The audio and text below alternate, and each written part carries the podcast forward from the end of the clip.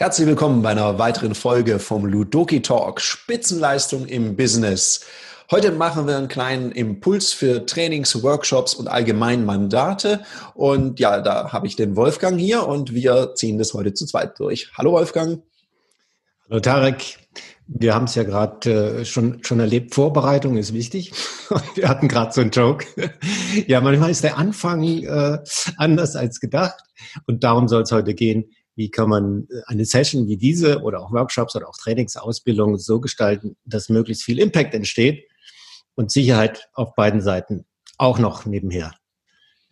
Dabei sei gesagt, Lachen ist immer ein guter Einstieg. Definitiv. Wenn nichts hilft, hilft Humor.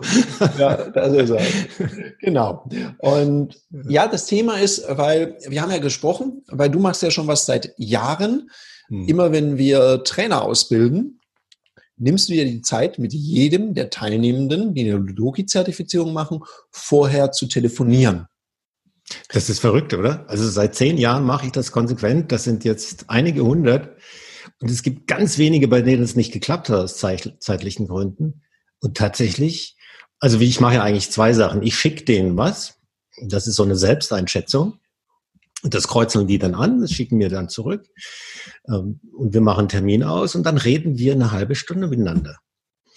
Und da sind die Leute immer ganz überrascht. Und offenbar ist es nicht so eine Selbstverständlichkeit, äh, was mir kommt so vor, als sei das normal. Die meisten Teilnehmer sagen, ach, das habe ich ja noch nie erlebt, das ist ja interessant. Sagen Sie mal, warum machen Sie das? Und warum mache ich das? Ich möchte die Leute kennenlernen, bevor ich sie kennenlerne, live. Und wir telefonieren die erfahren da so viel, äh, so persönliche Ambitionen, Dinge, die also wirklich nur so von Ort zu Ort transportiert werden können. Weil gucken wir mal hin, wenn wir dann in der Live-Situation sind, dann sind viele andere da, dann sagt man so persönliche Sachen eher nicht. Und mir geht es tatsächlich so um die persönliche Beziehungsherstellung zwischen mir und den späteren Kandidaten. Ja, ich meine, die Intention, ja, die Leute kennenzulernen und vielleicht auch, wenn jemand Befürchtungen hat oder will, dass was irgendwie nicht passiert in dem Seminar, dass man so auch ein bisschen die Grenzen absteckt, weil so eine Ludoki-Trainer-Ausbildung ist ja auch, da geht es ja auch teilweise ans Eingemachte und dann ist vielleicht auch gut zu wissen, was, was hat jemand für eine Agenda, was möchte er, gibt es vielleicht eine Hidden Agenda, das spürt man ja auch manchmal so ein bisschen raus und ich glaube, das ist wichtig auch für die Gruppendynamik. Gerade in unseren äh, Mixed-Seminaren. Wir machen ja so öffentliche Seminare, wo dann unterschiedliche Unternehmen zusammenkommen. Ich finde ich finde es gut und ich glaube, die Teilnehmer wertschätzen das auch. Die schätzen das außerordentlich. Nicht nur, weil es so selten ist, sondern weil sie auch merken, aha, da interessiert sich einer wirklich dafür. Weil ich frage die Leute auch, das mache ich zu Beginn, sage ich so einen Zaubersatz. Ich werde Sie am Ende des Gesprächs danach fragen, welche drei Dinge möchten Sie haben, wo Sie dann sagen können, boah, das hat sich wirklich gelohnt, die drei Tage zu investieren. Das, da mache ich so ein Preframe und das hole ich dann später ab und ich schreibe mir das sehr akribisch auf. Das heißt, ich habe schon eine Zielvereinbarung, die ich dann natürlich auch bediene. Kleiner Nebeneffekt, all diese Informationen, die ich dann, was weiß ich, von einem Dutzend Teilnehmer bekomme, kreieren im Grunde das Design für die Ausbildung. Und deswegen ist es extrem am Bedarf orientiert und jeder hat das Gefühl, hey, der Marshall, der hat den Workshop, das Training für mich gemacht. Großartig. Mhm. Und dieser Punkt, so, der Workshop ist auch ein Teil mein Workshop.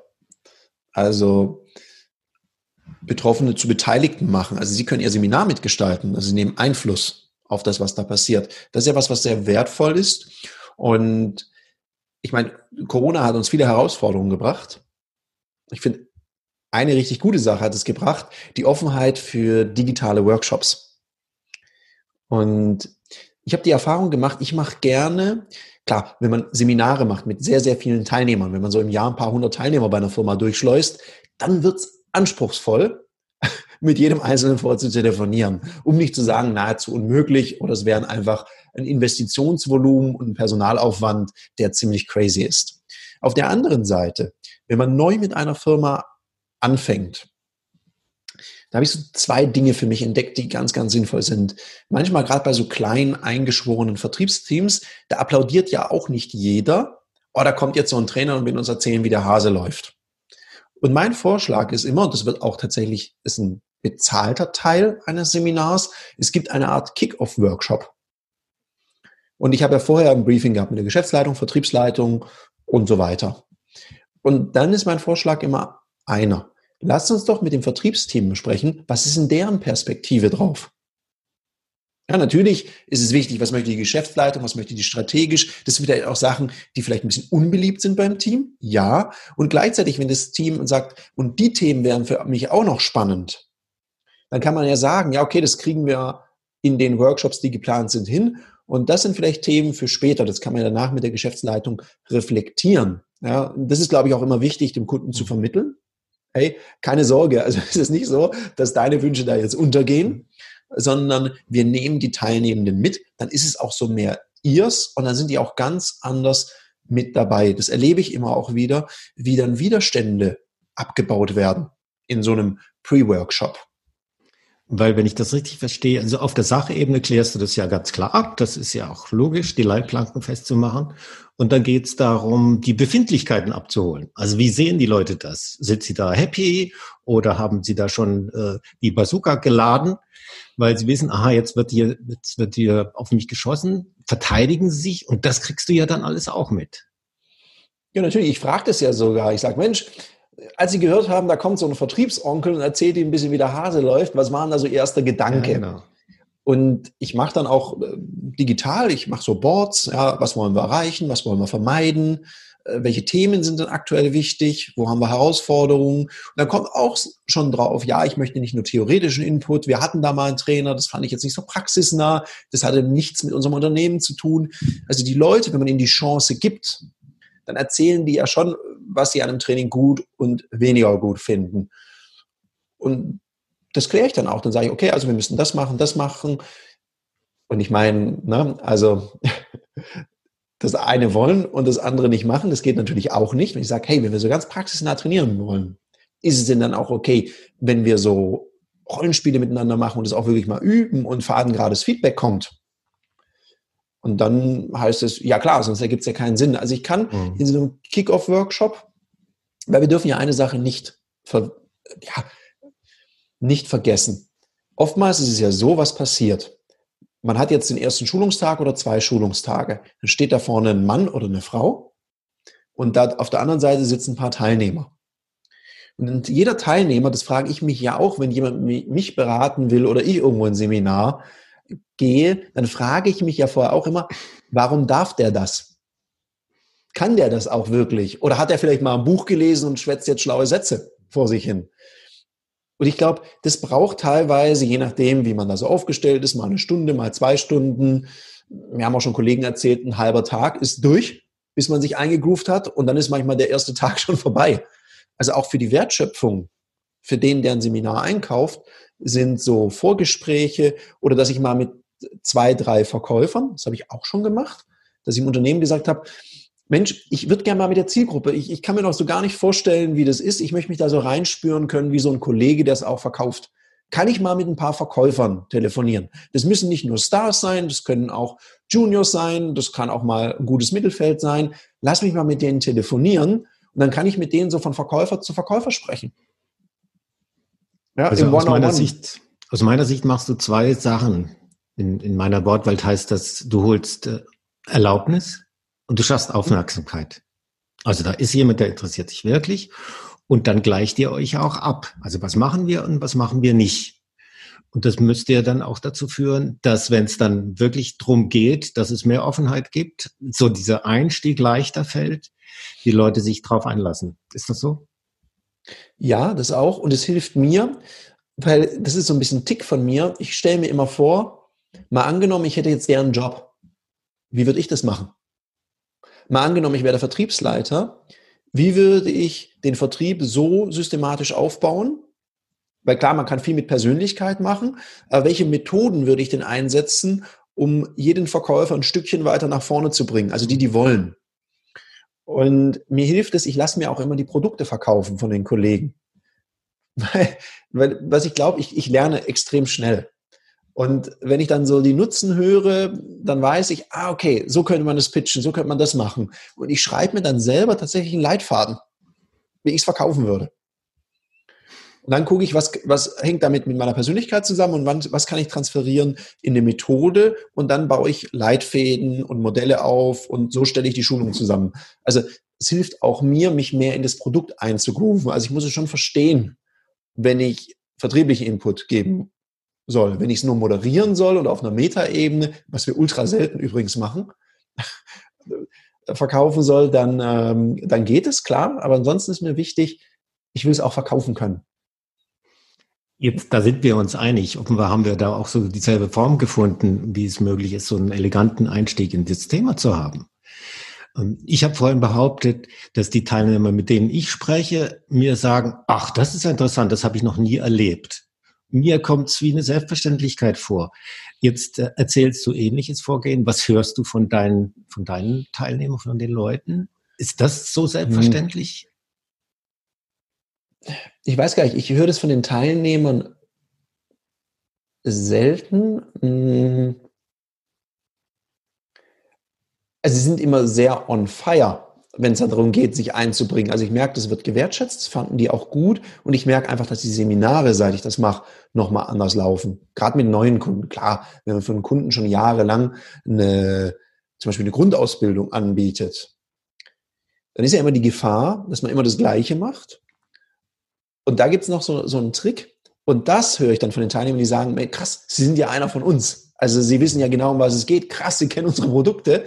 Weil bei Kunden, die ich sehr, sehr viel betreue, da machen wir immer so einen Deal, dass wir ein paar so Hospitationen im Jahr machen. Also es sind auch bezahlte Tage, also nicht eine reine Feldbegleitung, weil das würde ja heißen, ich muss ruhig sein und nebendran sitzen und danach Feedback geben in so einer Bordsteinkonferenz.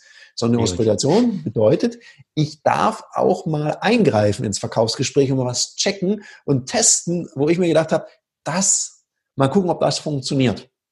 Um dann wieder neue Themen in die Seminare reinzubringen, dass die sich immer weiterentwickeln können. Das finde ich auch noch einen sehr spannenden Approach und vielleicht auch ein Tipp für unsere Kolleginnen und Kollegen, sich da auch noch ein bisschen mehr in so ein Unternehmen reinzufuchsen und einzugrooven und sich auch mal zu challengen.